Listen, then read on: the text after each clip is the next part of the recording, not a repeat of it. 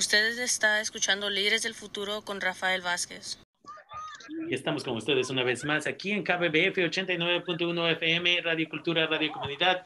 Y tenemos una vez más aquí la conversación con Emanuel Morales, o conocido como Manny Morales, quien trabaja para el North Bay Organizing Project, la organización um, uh, del norte de la Bahía, una organización que apoya, educa a la comunidad a defender sus derechos. Entonces, tenemos también a Jocelyn Toscano, quien viene de Mecha de SRJC, y tenemos a Jesús Pérez, quien viene también a hablar con nosotros, nosotras, en español y educarnos acerca de qué es lo que está sucediendo en Roseland.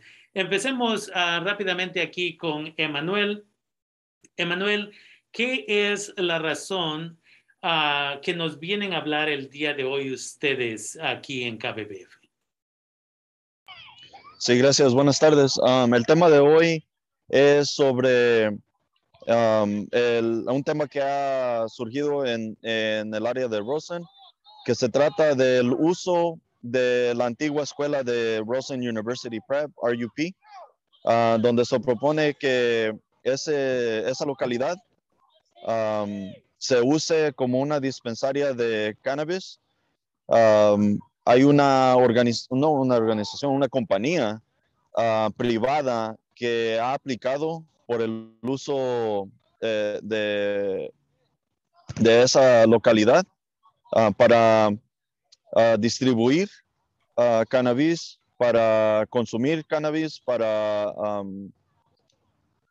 manufacturar cannabis y para extraer los los aceites del de, cannabis, uh, que significa que uh, van a tener que usar uh, um,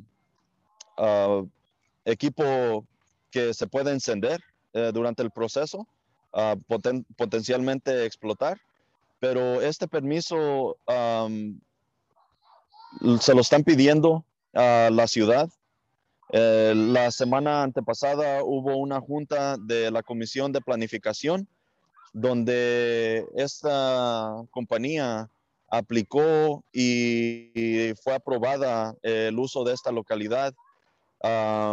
desde entonces se ha peleado este proceso, pero antes de eso, ah, lo que encontramos es de que la comunidad no, no fue informada ah, correctamente sobre, sobre cómo se va a usar esta localidad.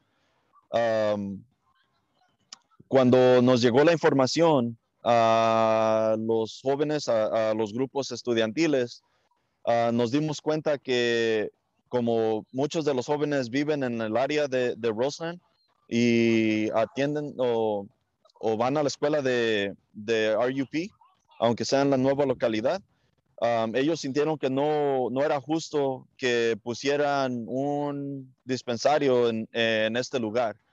Ah, entonces, con la información que obtuvieron, fueron a casa, les preguntaron a sus, a sus padres, madres, familiares sobre si ellos sabían, ellos, ellas sabían que estos eran los planes de la ciudad y de esta compañía privada.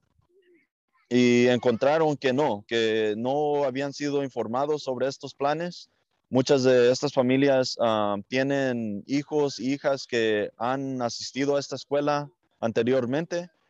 Entonces, esta localidad que, está en el 100 Sebastopol Road, cerca de las vías del tren, que fue usada por varios años durante, durante los años 2000 como una escuela ah, para la escuela RUP, y después de eso, RCP, cuando desafortunadamente perdieron su parte de su, de su escuela en el campus de, de Ursuline, um, desde entonces, aunque ha estado vacía, um, de todos modos tiene un valor um, emocional, un valor uh, de comunidad por antes ser sido un centro de, aprendizaje para los jóvenes de la comunidad.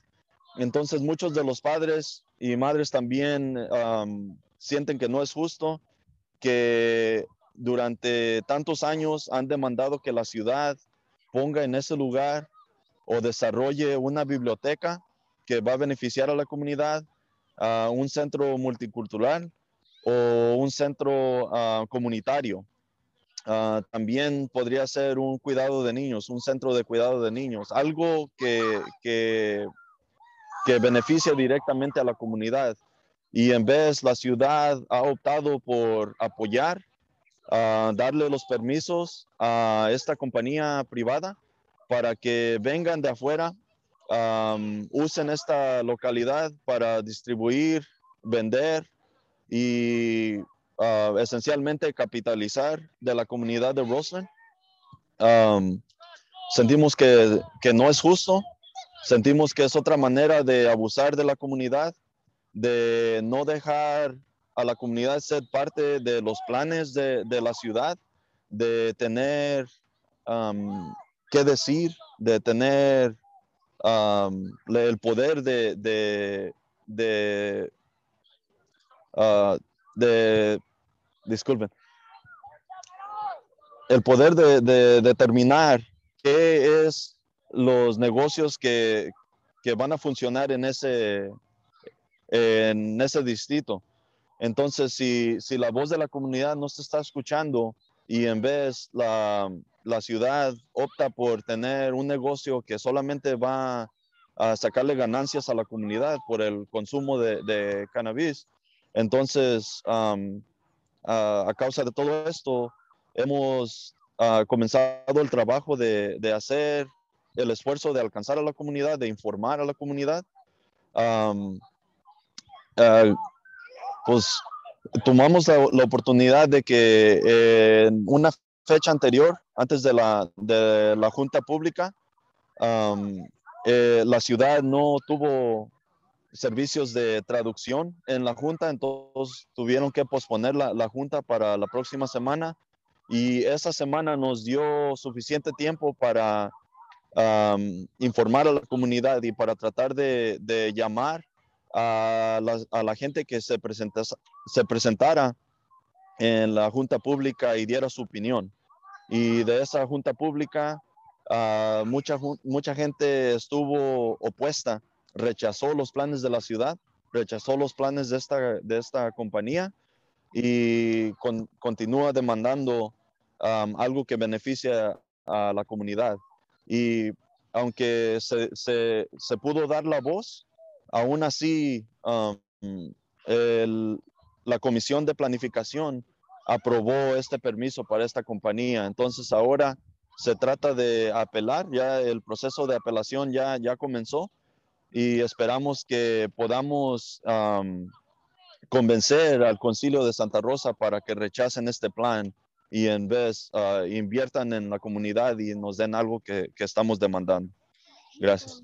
Definitivamente. Y nada más antes de empezar con Jesús, quiero clarificar que se nos ha avisado, nos comunicamos con la ciudad, se nos ha avisado que posiblemente la eh, apelación, el día de apelación va a ser en diciembre y ahí es donde la comunidad va a tener la oportunidad de expresar sus múltiples ah, preocupaciones. Entonces, Jesús, bienvenido al programa Líderes del Futuro. Estamos interesados, e interesadas en saber, tú que vives en el área de Roseland, ah, no estoy seguro si tú fuiste al antiguo RUP o no, pero ¿qué es lo que la comunidad dice? ¿Por qué no quieren ustedes que abran este lugar donde van a vender marihuana legalmente? Para empezar, muchas gracias por habernos invitado. Apreciamos que nos des una plataforma para poder expresar nuestras opiniones. Y ahora voy a responder tu pregunta. Lo que yo he notado en mi comunidad es que, para empezar, pues nadie pidió este negocio. No tenemos uso para un negocio como aquí. no es exageración que que te diga que por años y años hemos querido una biblioteca, un centro de comunidad o preferiblemente un centro multicultural. Y además, yo veo un problema porque hay muchos niños chiquitos que van a estar regresando de su escuela. Yo estoy pensando principalmente en Roseland Elementary, en la primaria de Roseland. Y para ver, y lo siento, y viendo que van a dejar que puedan usar estos productos, yo creo que va a abrir la puerta a malas experiencias para esos niños chiquitos. Y además, un problema muy grande que yo vi con este proyecto es que sí, hubo una falta de información. Cuando yo estuve en la junta ahí, nos dijeron que sí habían informado, sí que agarraron las opiniones de todo que eran que estaban soportando. Pero cuando yo estuve en esa junta, yo no vi eso. Yo escuché gente tras gente diciéndome, o no diciéndome directamente, pero al público nos estaban diciendo, no me habían informado de esto. Yo no tuve idea de esto hasta que alguien me informó. Y ese fue un gran problema por alguien, para un negocio que está tratando de ganar nuestra confianza. No les están demostrando nada de confianza en esos minutos. Y además, como han mencionado, este fue un lugar que nos dio esperanza a muchos jóvenes, nos dio la esperanza de ver, hacer algo mejor que la, que, la sociedad nos ha dicho. Porque, bueno, la sociedad siempre nos ha dicho que gente como nosotros que viven en áreas pobres no van a hacer nada, honestamente. Pero esta locación, Roseland University Prep, eso los cambió ese mensaje por completo. Llevó a estudiantes a la universidad nos dio la oportunidad de ser mejores de que lo que la sociedad nos ha puesto. Y quieren hacer, poner algo así, es ridículo, honestamente. Y otra razón por qué yo estoy opuesto con esto es porque, bueno, la ciudad lo puso en inglés primero y, y luego agregaron de español. Y aprecio eso, que por lo menos pudieron cambiar eso al último minuto. Pero mi problema con eso es, ¿por qué no lo tuvieron en español en primer lugar? Ellos saben que es una comunidad donde muchos hablan español, pero no lo pusieron en español para empezar. Eso me suena algo ridículo. Definitivamente. Entonces, estamos hablando de una comunidad que habla español como primer idioma. Muchas de las personas son migrantes que no han podido o tenido el privilegio de poder hablar o aprender inglés y de pronto los anuncios solo son en un idioma. Yo estaba presente como reportero esa noche y fue interesante cuando una de las personas involucradas de la compañía admitió públicamente que no fue hasta muy tarde cuando se puso un anuncio en español y basado en el reporte admitieron que el anuncio era pequeño y que básicamente si ibas manejando no lo ibas a poder ver y que de ahí en otro de los anuncios en una de las calles que se llama creo Timothy eh, se había caído o alguien lo había tumbado y eso una vez más es todas estas cosas por lo que se ve empiezan a causar preocupación a la comunidad. Ahora, me gustaría preguntarle a Jocelyn Toscano. Jocelyn Toscano es una persona, es la, la encargada de Mecha de SRJC, Mecha de Santa Rosa Junior College. Jocelyn, ¿cuál es tu preocupación o por qué está Mecha de Santa Rosa Junior College involucrada en, esta, en este problema que está sucediendo en Roseland? Gracias por introducirme yo y Mecha de Santa Rosa Junior College está, es importante ese problema porque los jóvenes, nosotros uh, lo que vemos es, estamos pensando en el futuro y lo que estamos pensando es que los jóvenes que están en el área de Roseland, los niños de, uh, niños de primaria, secundaria y la high school, después pueden ser afectados por lo que voy a explicar ahorita de los efectos psicológicamente y porque también potencialmente pueden ser alumnos de St. Joseph Junior College a un punto, eh, pueden llegar ahí. Y lo que nosotros mencionamos, o lo que yo mencioné ah, en parte de Mecha de SRJC en la junta de la semana pasada, fue con los jóvenes en el problema de compra de segunda mano en el dispensario de cannabis. Y nosotros estábamos viendo eso porque eso pasa con el alcohol y luego hemos visto que pasa también con la marihuana, con las personas que sí son legal, lo pueden comprar, los menores no, entonces es esa donde pasa la compra de segunda de mano. Y una de las cosas que ah, hemos hecho como uh, buscado para información es uh, simplemente puesto, el cerebro está hecho de materia de gris y materia blanca y una de las cosas que han visto luego, en han visto es que, perdón, ah, el cerebro no se puede desarrollar bien ah, con consumiendo marihuana, si es fumado o consumido oral.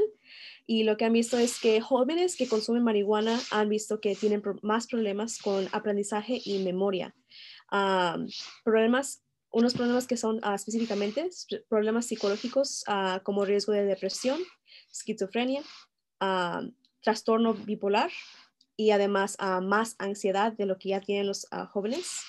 Uh, quebrando, han visto que personas jóvenes que consumen esto también quebran más las reglas, tienen más problemas con la atención y eso después, después todos estos problemas psicológicos cuando ya son adultos o ya están en el colegio, después tienen que manejarlo con otras medicinas, aparte de eso, que puede afectar cómo aprenden. Entonces, esto en tiempo afecta a los jóvenes, ah, como dije, cómo aprenden y tienen más dificultad en la high school y en el colegio. Entonces, nosotros estamos viendo el problema desde chicos, de otra vez, como dije, más como de jóvenes y la, la población del Roseland y luego cómo les va a afectar en el largo plazo cuando lleguen, si llegan al San Rosa Junior College o en otros colegios comunitarios también. y eso es esto.